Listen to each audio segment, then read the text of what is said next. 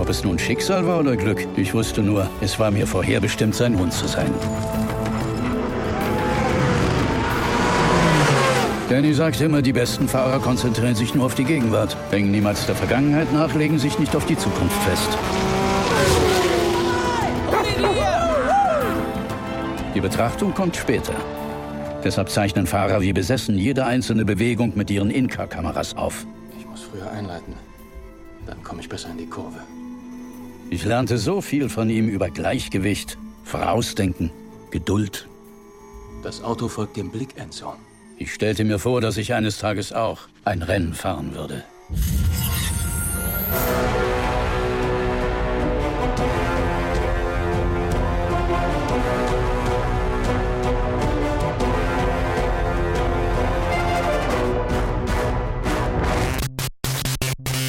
Warmly welcome zu einer neuen Ausgabe von Planet Film Geek. Heute mit mir alleine und es geht um ein Familiendrama. Enzo, The Art of Racing in the Rain. Den Film habe ich mir alleine angeschaut, wollte keiner. Hm, war wohl zu, zu Familiendrama, sentimental, was weiß ich. Aber warum das ein Fehler war, erfahrt ihr gleich.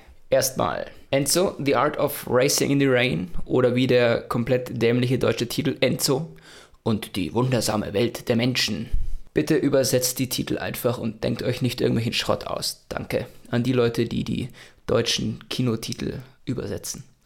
Nur eine Empfehlung. Enzo or The Art of Racing in the Rain, ein Familiendrama. Es geht um einen Hund, dessen Besitzer ein erfolgreicher oder mittelmäßig erfolgreicher Autorennfahrer ist in der Formel 3, wenn ich mich recht erinnere. Und eben jener Formel 1, äh, Formel 3 Rennfahrer, sorry, adoptiert diesen kleinen Hund und zieht ihn auf, wobei sich der Hund zu einem Rennsportfan entwickelt. Die Geschichte sehen wir aus Sicht des Hundes, Enzo, der wunderbar synchronisiert wurde von Kevin Costner. Im Deutschen weiß ich es leider nicht. Ich habe den Film auf Deutsch gesehen, aber auch da war die Synchronstimme nett sehr hundeartig. Was ich noch kurz einfügen muss, ist natürlich, wer hat denn den Film überhaupt gemacht? Der Film beruht ja tatsächlich auf einem, auf einem Buch. Ich glaube, geschrieben, wenn ich jetzt lüge, geschrieben von Garth Stein. Screenplay geschrieben bei Mark Bomback und directed by Simon Curtis. Aus beruflichem Interesse nenne ich einfach noch den Filmeditor, geschnitten bei Adam Recht. Recht, Adam Recht. Und wer hat denn die Musik gemacht? Weil da muss ich noch wirklich sagen, die Musik ist wirklich sehr, sehr, sehr schön. Und sie trägt sehr zur Stimmung des Films bei, auch zu der, zu der dramatisch traurigen Stimmung. Mal kurz schauen, wer die Musik gemacht hat. Äh, Volker Bertelmann und Dustin O'Halloran. Noch nie gehört, aber macht weiter so. Wer spielt denn überhaupt mit? Die Synchronstimme von Enzo des Hundes ist Kevin Costner im Englischen. Den Rennfahrer Danny Swift wird gespielt von Milo Ventimiglia. Seine Frau, die er im späteren Verlauf des Films kennenlernt, die wird gespielt von Amanda Seyfried. Und wer ist noch wichtig? Seine kleine Tochter, die Tochter der beiden Zoe, gespielt von Ryan Kira Armstrong. Vom Schauspielerischen ist der Film auch sehr, sehr, sehr schön. Und da muss ich darauf zu sprechen kommen, der wirkliche Star des Films ist der der Hund. Enzo, der im tatsächlichen Leben Parker heißt und wirklich süß ist. Es ist auch wirklich teilweise so geschnitten, dass der Hund reagiert auf Sachen, die passieren und die Reaktionen sind wirklich gut ineinander geschnitten und passen auch hervorragend zu dem, was Kevin Costner in der Synchro erzählt damals schon eine Empfehlung für alle Hundeliebhaber. Das ist auf jeden Fall sehenswert und auch für Leute wie mich, die jetzt keine selbsterklärten Doglover sind, ähm, ist das auch, auch nett anzuschauen. Ich musste auf jeden Fall ein paar Mal ziemlich lachen. Dann zum nächsten Punkt. Der Film ist natürlich als, als Familiendrama und der Familie passieren mehrere schlechte Sachen. Sagen wir mal, in einem Drama passiert das halt so. Er ist sehr, sehr sentimental und auf Trauer getrimmt teilweise. Etwas, etwas zu viel. Und er hat auch keine kurze Spiellänge. Er hat knapp zwei Stunden, glaube ich. 112 Minuten, wenn ich mich richtig erinnere. Und da drückt der Film teilweise schon sehr, sehr auf die Tränendrüse. Auf der anderen Seite ist es ein sehr, sehr schöner Familienfilm, der mal aus etwas ähm, anderer Sichtweise erzählt wird, nämlich aus Sicht des Hundes. Und da gibt sich der Film Mühe, so die Eigenarten von Menschen auch nochmal zu hinterfragen und zu schauen, was machen wir denn eigentlich oder was halten wir für völlig normal und wie würde denn eigentlich unser Haustier oder wie sieht unser Haustier eigentlich uns, was wir den ganzen lieben langen Tag machen. Am Ende des Tages hätte ich mir bei The Art of Racing in the Rain, tatsächlich geht es ja um einen Rennfahrer und dessen Hund Enzo, der auch gerne Rennfahrer werden möchte oder diesen heimlichen Traum hegt ähm, und für, für das Rennen quasi lebt und schwärmt. Ich hätte mir mehr gewünscht, dass es tatsächlich mehr Racing gibt, mehr Racing-Parts, mehr auf das Feeling auf der Rennbahn eingeht, mehr warum, warum Enzo dieses Feeling liebt. Er wurde ja zwar reingeboren, aber was, was, was liebt er daran? Ähm, nochmal, nochmal mehr einfach auf diese, auf diese Sparte eingehen, wenn der Film schon The Art of Racing in the Rain heißt. Es gibt wirklich schöne, schöne äh, Rennfahrsequenzen, die auch gut gedreht sind und da spielt der Hund teilweise auch eine große Rolle. Nur leider hat, also kommt es ein bisschen zu kurz, vor allem in der zweiten Hälfte des Films, wo dann wirklich mehr auf, auf Drama getrimmt wird und wo die Familiengeschichte, die relativ dramatisch verläuft, eher im Vordergrund steht. Da hätte man die Balance vielleicht ein kleines bisschen, also meiner Meinung nach ein bisschen mehr in Richtung des Rennens schrauben können. Aber ansonsten ist es eigentlich ein schöner Familienfilm. Auch, wie gesagt, wenn er jetzt teilweise etwas, etwas zu lang ist oder auch etwas zu sentimental. Aber ansonsten kann ich ihn eigentlich guten Gewissens empfehlen. Wie gesagt, vor allem für, für Hundeliebhaber ein wirklich gut gemachter Film und für alle anderen ein netter Familienfilm, den man einmal anschauen kann. Kann man mal machen. Darauf erstmal einen Tee.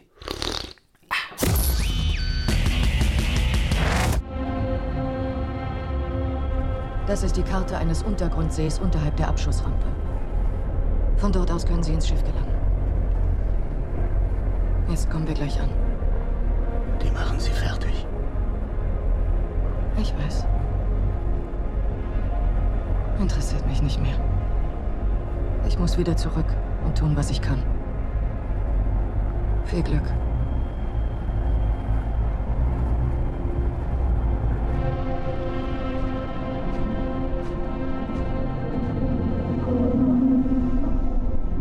Hallöchen alle zusammen. Ich bin's jetzt noch hier, der Johannes, nach dem Max. Ich glaube, der hat sich gar nicht vorgestellt.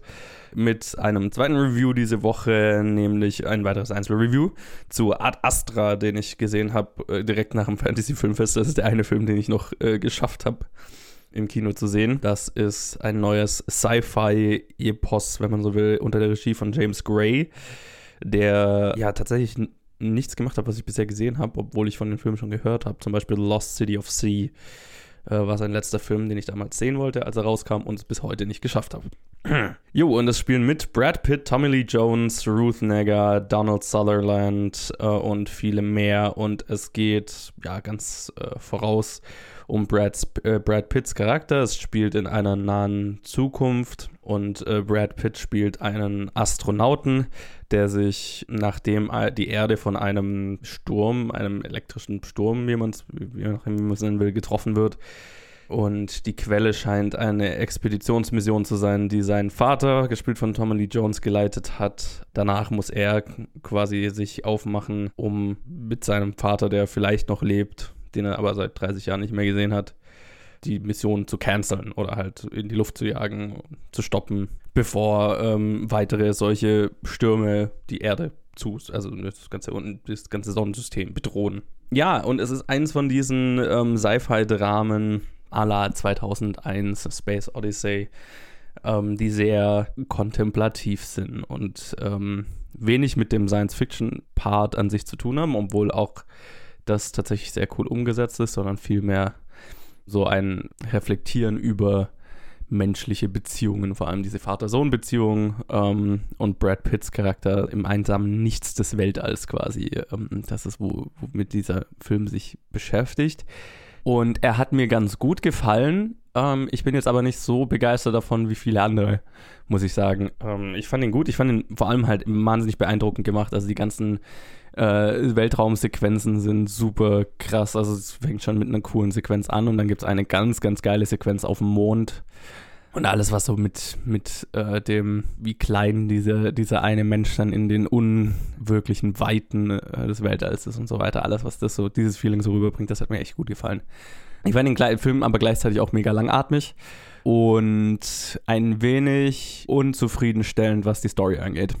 Weil mir die Story dann doch zu dünn war für das epische Erzählen. Sage ich jetzt mal. Also dafür, dass der Film sich halt so wichtig nimmt und sich so viel Zeit lässt und so kontemplativ die ganze Zeit vor sich hin meditiert, ähm, ist dann die, die Auflösung am Ende sehr, hat mich dann so ein bisschen so zurückgelassen, okay, das war's jetzt. That, that's it.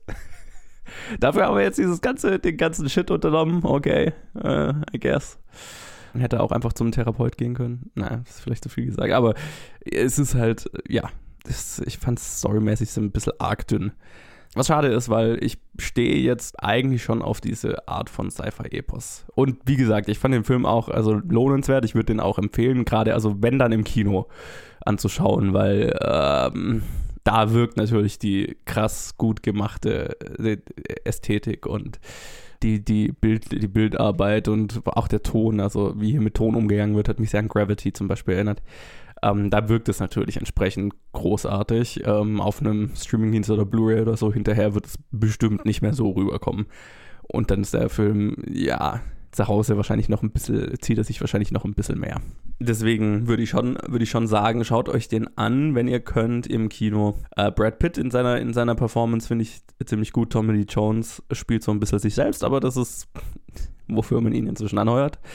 Und äh, ist auch gut. Ähm, und auch alle anderen, ich meine, alle anderen Schauspieler sind halt mal so ein bisschen kurz da. Es ist wirklich der, der Rest, der Großteil des Films ist halt Brad Pitt und es ist eine sehr understated Performance. Der ganze Film ist emotional mega unterkühlt, fast schon steril, was okay ist, aber gerade bei der Dünne der Story, finde ich, trägt es dann auch maßgeblich dazu bei, dass es sich halt einfach sehr langatmig anfühlt und so ein bisschen unzufriedenstellend, was die Emotion angeht am Ende. Für, mein, für mich jetzt, wie gesagt, ich bin da, glaube ich, in der Minderheit. Aber deswegen, ja, man muss wissen, auf was man sich einlässt. Und soweit ich gehört habe, sind so James Grays andere Filme ähnlich. Deswegen, ähm, da wusste ich wahrscheinlich auch einfach nicht auf, ne, war ich einfach unvorbereitet, einfach weil ich seinen anderen Film nicht gesehen habe, aber ist ja auch okay, man muss ja auch einfach so reingehen können. Deswegen wissen, auf was man sich einlässt. Es ist sehr 2001ig, also wie, wie der Film, wie der Kubrick-Film. Wenn man den gesehen hat und mochte, dann wird man diesen Film wahrscheinlich auch mögen, zumindest halt. Aber ja auch halt, also ne, im Vergleich zu 2001 hat mir halt definitiv die, ne, die tiefgehendere Story und ähm, größere Geschichte gefehlt. Aber Geschmackssache letztendlich. Für die Bilder lohnt er sich, für den Ton lohnt er sich. Dieses wirklich die gewaltige Inszenierung, das ist schon cool. Und dann muss man vielleicht so ein bisschen durch die Brad Pitt Start emotionslos in die Leere des Weltraums Sequenzen das ist so vielleicht wahrscheinlich ein bisschen durchsitzen. Mir ging es zumindest so. Jo, wenn ihr den gesehen habt, lasst mich wissen, wie ihr ihn findet. Und ähm, genauso bei The Art of Racing in the Rain, Facebook, Twitter, Instagram, planetfilmgeek at gmail.com. Und dann hören wir uns wieder bei dem, was ihr euch als nächstes anhört. Bis dann.